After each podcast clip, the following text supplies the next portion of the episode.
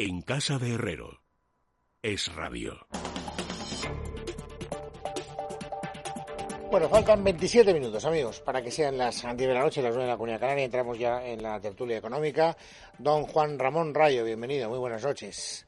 Buenas noches, Luis. Y don Diego Sánchez de la Cruz, también bienvenido, muy buenas noches. Bien hallado, Luis. Hay una noticia por la que me gustaría empezar, si vosotros eh, lo tomáis con buen eh, talante y no lo enmendáis, porque ya la quise comentar ayer y no me dio tiempo, y me parece que es un buen termómetro. O sea, uno se hace, más o menos, yo por lo menos, eh, idea de cuál es la profundidad de una crisis en función de determinados parámetros. El hecho de que Inditex, ya sabíamos que había tenido pérdidas, cosa verdaderamente sorprendente porque era una empresa que cada año iba a incrementando el, número, digamos, de beneficio.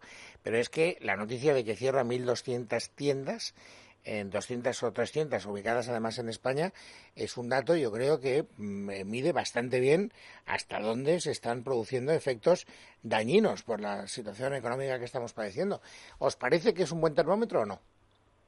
Sí, a ver, yo creo que hay que inscribir este, esta estrategia de Inditex de cierre de tiendas dentro de un proyecto empresarial eh, bastante más amplio y bastante más a largo plazo. Es decir, Inditex no es que haya decidido ahora de súbito cerrar tiendas cuando antes quería abrirlas desde el año 2012.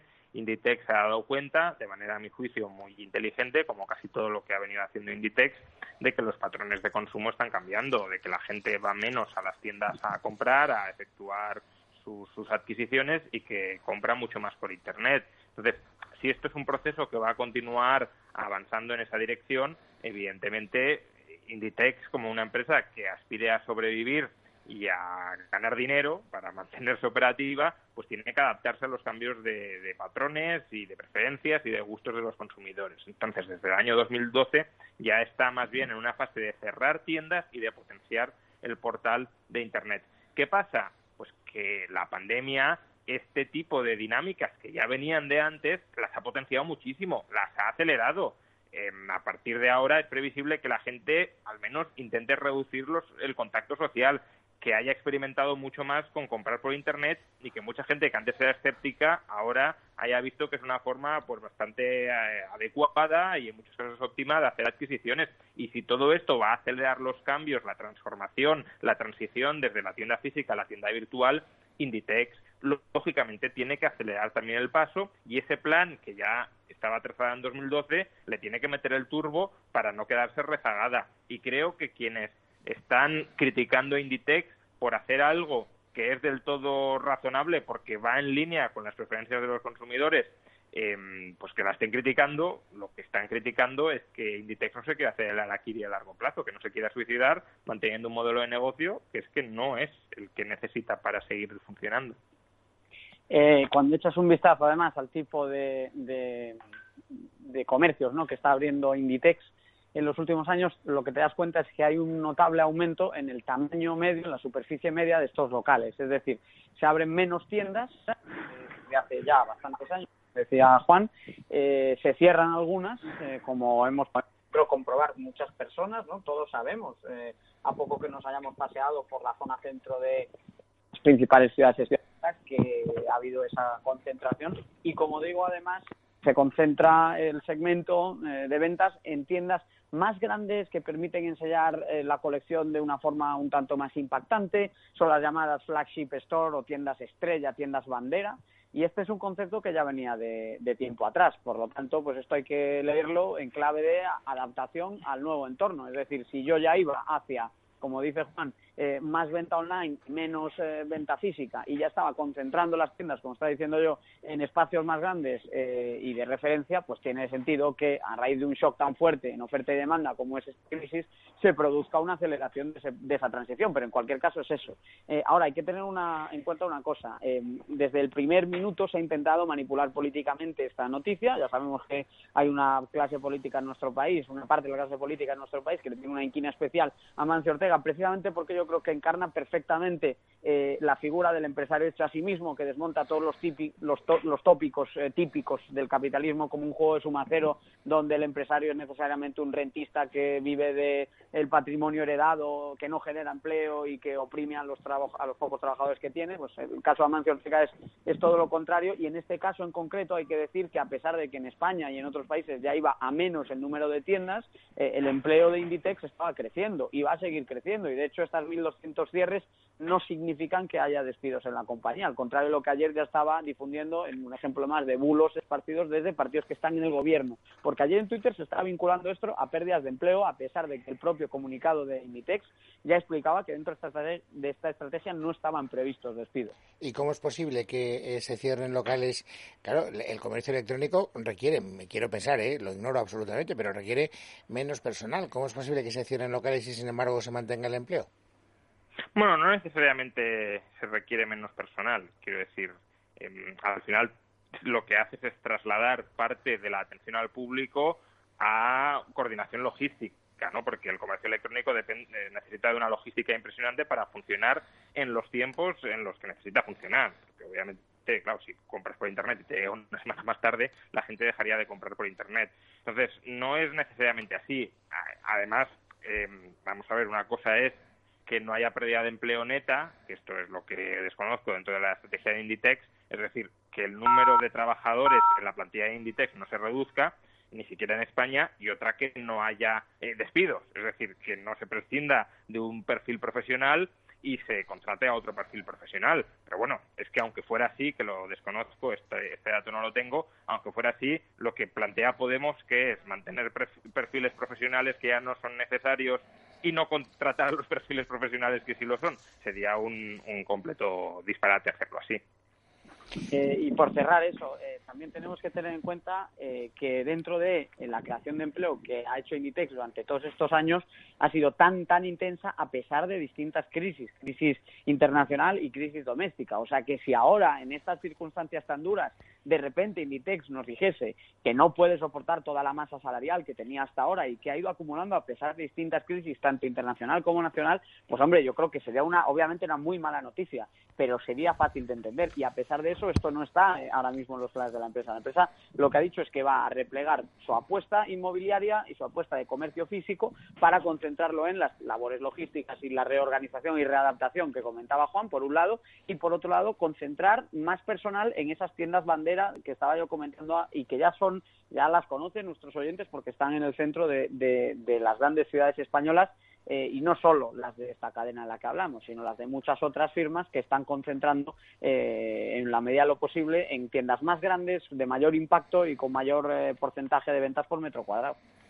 Bueno, una noticia del día que me gustaría que comentáramos tiene el valor de confirmar algo que ya prácticamente tenía grave certeza, porque cuando el Gobierno dijo que iba a renovar la cúpula de la Comisión Nacional del Mercado de la Competencia y que iba a poner a Cani Fernández, eh, que había sido asesora de Iván Redondo, etcétera, al frente de ella, pues ya sabíamos que si se empeñaba pues es porque tenía cosidos los apoyos. Pero bueno, esa presunción hoy se ha convertido en una certeza y efectivamente con el apoyo del Partido Socialista Vasco y de Esquerra Republicana de Cataluña, es decir, con los socios Frankenstein, eh, Pata Negra, ha sacado adelante esa renovación de la cúpula. ¿Cómo lo veis? ¿Qué interpretación hacéis de, esta, de este cambio? A ver, lo de Cari Fernández ya lo comentamos, eh, no quedaba estético porque al final que pases de una asesoría de el asesor publicitario del presidente del gobierno a la presidencia de, una, de un organismo que ha de ser independiente de ese poder político y que en parte ha de fiscalizar, ha de controlar, ha de criticar ese poder político, pues como que chirría, ¿no? Pero, pero desde un punto de vista de cualificación técnica, pues ya lo comentamos también aquí. No es que no estuviera cualificada para el cargo, sino que pues eh, los, los puestos que había ocupado recientemente la descalificaban en las formas. Pero es que eh, ayer nos enteramos no solo de que la presidencia en cierto modo estaba manchada por esas dudas sobre su independencia, sino que el consejero propuesto por Podemos, Carlos Aguilar, pues es que ni siquiera está cualificado técnicamente. En el Congreso le, le, preguntaron y le inquirieron por su capacitación en materia de competencia y contestó, evidentemente no soy ningún experto en el tema de competencia. mi propuesta responde a tener una comisión más plural. Es decir, que tenemos una Comisión Nacional de Mercados y de la Competencia y Podemos, que no lo olvidemos, en su momento, ha llovido ya mucho desde entonces, pero hizo bandera del gobierno de los mejores, dijo que no quería colocar a gente de Podemos en cargos de responsabilidad, sino colocar a aquellos que eran mejores para ese cargo, nos ha endosado a un señor que dice que de competencia no sabe demasiado. Hombre, creo que es un ejemplo más de la patrimonialización y del secuestro de las instituciones independientes o mm, presuntamente independientes por parte de este gobierno. Tuvimos el caso también del nombramiento de, José Luis Escrivá como ministro, que vino a dejar bastante tocado de prestigio eh, un organismo que hasta entonces parecía haber estado funcionando con cierto, con cierto margen de maniobra, con cierta independencia, con cierto rigor, como es la IREF. Eh, ahora ocurre esto con la, con la CNMC, pero es que además, no lo olvidemos, eh, la política de nombramientos de, de, los últimos 90 altos cargos, hay por lo menos un tercio eh, de los que se sospecha que no hay ningún otro mérito que el puro amiguismo o enchufismo.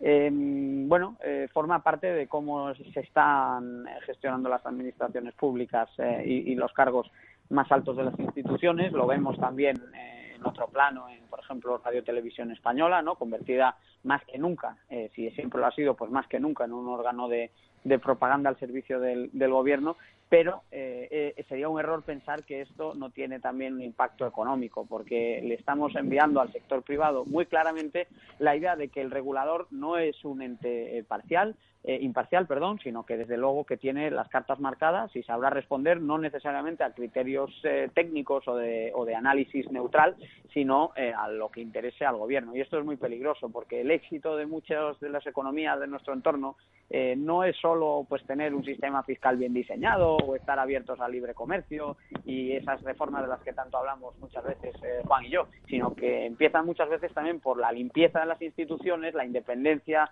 eh, de las instituciones eh, respecto al manoseo político y todo eso que, como estamos viendo, brilla mucho por su ausencia precisamente entre los que decían que venían a instaurar la nueva política o practicar la regeneración. Como vemos, es no más de lo mismo, sino peor. Es que recordemos que la CNMC ha sido autora de informes tan importantes que luego han tenido poco recorrido, pero al menos sí han permitido contrastar eh, una política a favor de determinados grupos de presión por parte de las administraciones públicas frente a una política que debería ser haber sido de pro competencia y pro liberalización, por ejemplo en materia de Uber versus el sector del taxi, en materia de Airbnb versus el lobby eh, de los de los hoteles o la liberalización de las farmacias. Eh, entonces, todos estos informes que tan importantes han sido, ya digo, para contrastar una mala gestión política frente a una gestión con criterios técnicos en favor de los consumidores, ¿de verdad nos, nos creemos que van a seguir siendo emitidos después de esta captura de la comisión por parte del gobierno eh, actual de PSOE Podemos? Pues evidentemente no, con lo cual vamos a una economía que si ya era una economía por utilizar el término que he empleado antes, digo, de rentistas de los privilegios estatales en forma de regulaciones, pues va a ser una economía todavía en mayor medida de ese modo, o al menos va a haber menos contrapesos que intenten avanzarnos, hacernos avanzar, adentrarnos en una economía algo más competitiva de la que tenemos. Y, y, además también permítame decir una cosa, eh, Luis, ten en cuenta eh, que eh, siempre ha habido eh, cierta problemática en, en, torno a este tipo de nombramientos, pero quizá muchas veces era por una cuestión estética. Es decir, pues, por ejemplo, que Elvira Rodríguez, habiendo ocupado cargos como presidenta de la Asamblea de Madrid o haber, habiendo sido ministra, ahora responsable de Economía del, Partido Popular, eh, que ocupase este cargo de presidencia en, el organismo, pues obviamente hubo mucha gente que lo criticó, no por la capacidad de Elvira Rodríguez tanto como por la idea de que no era evidentemente un nombramiento que guardase eh, esa esperada independencia del organismo. Y a mí me parece una crítica desde luego legítima. Lo que creo es que la mayoría de expertos no le disputa eh, un conocimiento, no sé si suficiente pero desde luego muy holgado a Elvira Rodríguez para por lo menos ser considerada dentro de ese tipo de nombramientos que, como digo, deberían ser en cualquier caso mucho más independientes. Pero es que ahora le estamos dando una vuelta de tuerca. Ahora tenemos a candidatos propuestos por partidos políticos que, como dice Juan, reconocen abiertamente que no tienen preparación, que no tienen experiencia ni tienen conocimiento para el cargo. Y lo vemos en, esta, en este nombramiento, pero lo vimos también, por ejemplo, en la Comisión de Reconstrucción de la Economía Española, que está presidida por un señor que no ha trabajado ni un solo día de su vida en el sector privado, que ha vivido siempre de la política y que además tiene un expediente pues eh, bastante de, bajo perfil, más allá de eh, su paso como Lendakari en su momento, hablo de Pachi López, frente a el agravio comparativo tan duro para España con Italia, donde a pesar de que sin duda se hacen también muchas cosas mal en sus instituciones, pues cuando te pones a repasar quiénes son los integrantes de la cúpula de esa comisión de reconstrucción, te encuentras a un auténtico quién es quién de expertos del mundo empresarial. Entonces estamos continuamente bajando más y más el listón eh, de lo que esperamos de los altos cargos. Y la política, si ya de por sí tiene condiciones que eh, alejan a la sociedad civil y al mundo de la empresa y a profesionales independientes que quizá pueden tener interés en cambiar las cosas o, participar de algún modo en la vida pública, con este tipo de nombramientos se aleja más aún el talento de la, de la esfera política. Pues ya que hablamos de nombramientos, déjame que os diga, porque el otro día le preguntaba a Juan Ramón cuando empezó, eh, digamos, el rumor de que Nadia Calviño podía ir a presidir el Eurogrupo. Y yo os pedí una valoración, eso que podría suponer, pero es que la noticia ahora mismo, tal y como está el momento procesal del nombramiento, es que Sánchez parece que no la quiere y no parece que le quiera dar el espaldarazo porque tener a Nadia Calviño en, el Eurogrupo supondría eh, que tendríamos que dar ejemplo de las políticas que el Eurogrupo le pide a los países miembros y que Podemos dice que por ahí no pasa. Eh, ¿No os parece muy llamativo? Sabemos que tienen apoyo de Macron, que tienen apoyo de Conte, que tienen apoyo de Merkel, pero no el de Sánchez. Sí, bueno, esa era la tesis de un artículo bastante bueno que publicó John Muller en El Mundo hace, hace unos días, ¿no? Que, el nombramiento no sería una victoria, un triunfo de Sánchez, sino un fracaso.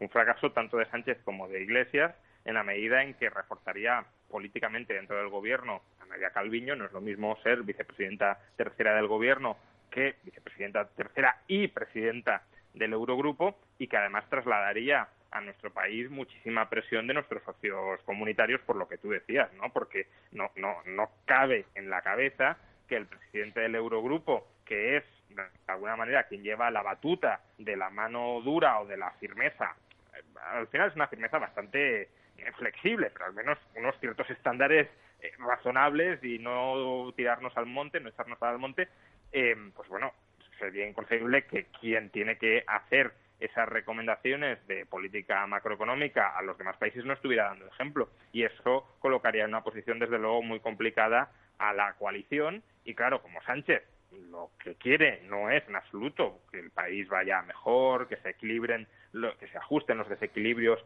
macroeconómicos, que avancemos en una senda reformista que incremente el bienestar de los ciudadanos, sino que lo que busca es mantenerse en el poder. Y el nombramiento de Nadia Calviño debilita la la coalición de gobierno porque debilita el poder de Pablo Iglesias y de Podemos dentro del gobierno, claro, Sánchez tampoco la quiere porque es un gol por la escuadra a la continuidad de ese señor en el poder.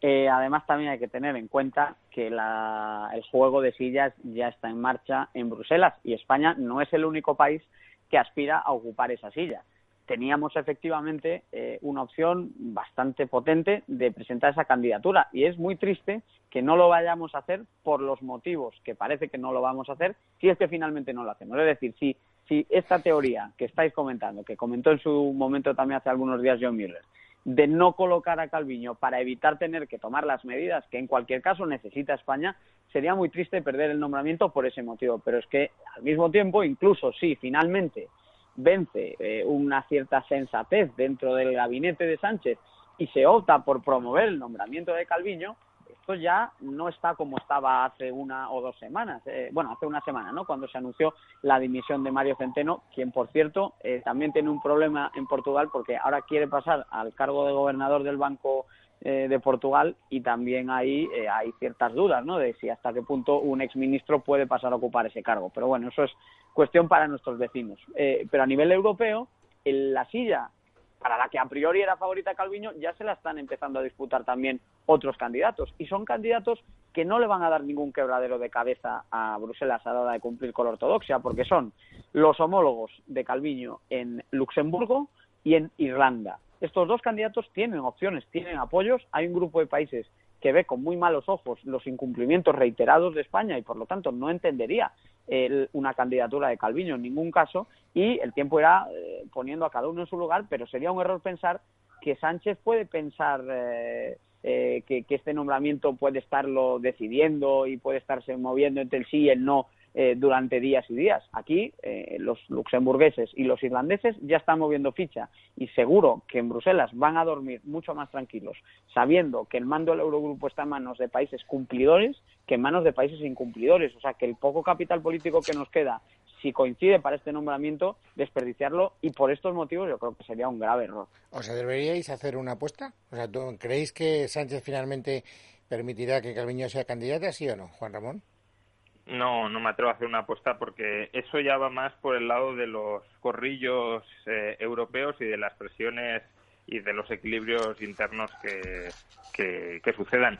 Mm, yo creo que Sánchez no quiere que sea presidenta del Eurogrupo. Otra cosa es que que Sánchez no apoya a su ministra de Economía delante de, la pena mayor de Bruselas, también socava el crédito de Sánchez en Bruselas, porque no olvidemos que Calviño es la valedora de Sánchez en Bruselas y si tu supuesta valedora eh, con los hechos demuestra que tú no estás confiando en ella, pues tampoco quedaste muy bien ante el resto de Europa. ¿Y tú te atreves a apostar o no, Diego? Mira, Luis, yo no soy muy de apuestas, pero eh, te invito a una y a Juan también. Si Sánchez no acepta este nombramiento. No porque lo tenga claro, que no lo tengo, sino porque desde luego que me cuesta muchísimo pensar que a pesar de todas las contradicciones que le pueda suponer, España esté dispuesta a renunciar a ese cargo. Entonces no me no, no, no, se, no, no se me van a caer los anillos por compartir una con vosotros, pero desde luego que me llama mucho la atención que esto esté, que estemos hablando de esto. O sea, eh, me, me pincha sin osando eh, con, con lo que estamos viendo esta semana. Pero hace una semana, cuando nos dicen que Nadia Calviño era favorita para reemplazar a Centeno, pensar que una semana después es el gobierno de España el que se está pensando si conviene o no que su ministra de Economía sea la que esté coordinando la eurozona, pues la verdad es que de verdad no lo entiendo. Y sería una pena porque hemos conseguido algunos nombramientos en los últimos años. El, el de De Guindos, por ejemplo, tenía cierto perfil y ahora perder esta oportunidad sería un, desastre. Señores, muchas gracias. Juan Ramón, un saludo y Diego también. Un abrazo muy fuerte hasta la semana que viene. Hasta el lunes. Buen fin de semana. Antes de que despidamos el programa, un poquito de Cal Plus para poder enfilar el fin de semana con tranquilidad. Y más, Luis, si han pasado por días tristes, angustiados, si padecemos, por ejemplo, insomnio o irritabilidad, Cal Plus es el mejor remedio que podemos encontrar en las parafarmacias del Corte Inglés o en parafarmaciamundonatural.es. Cuídense mucho.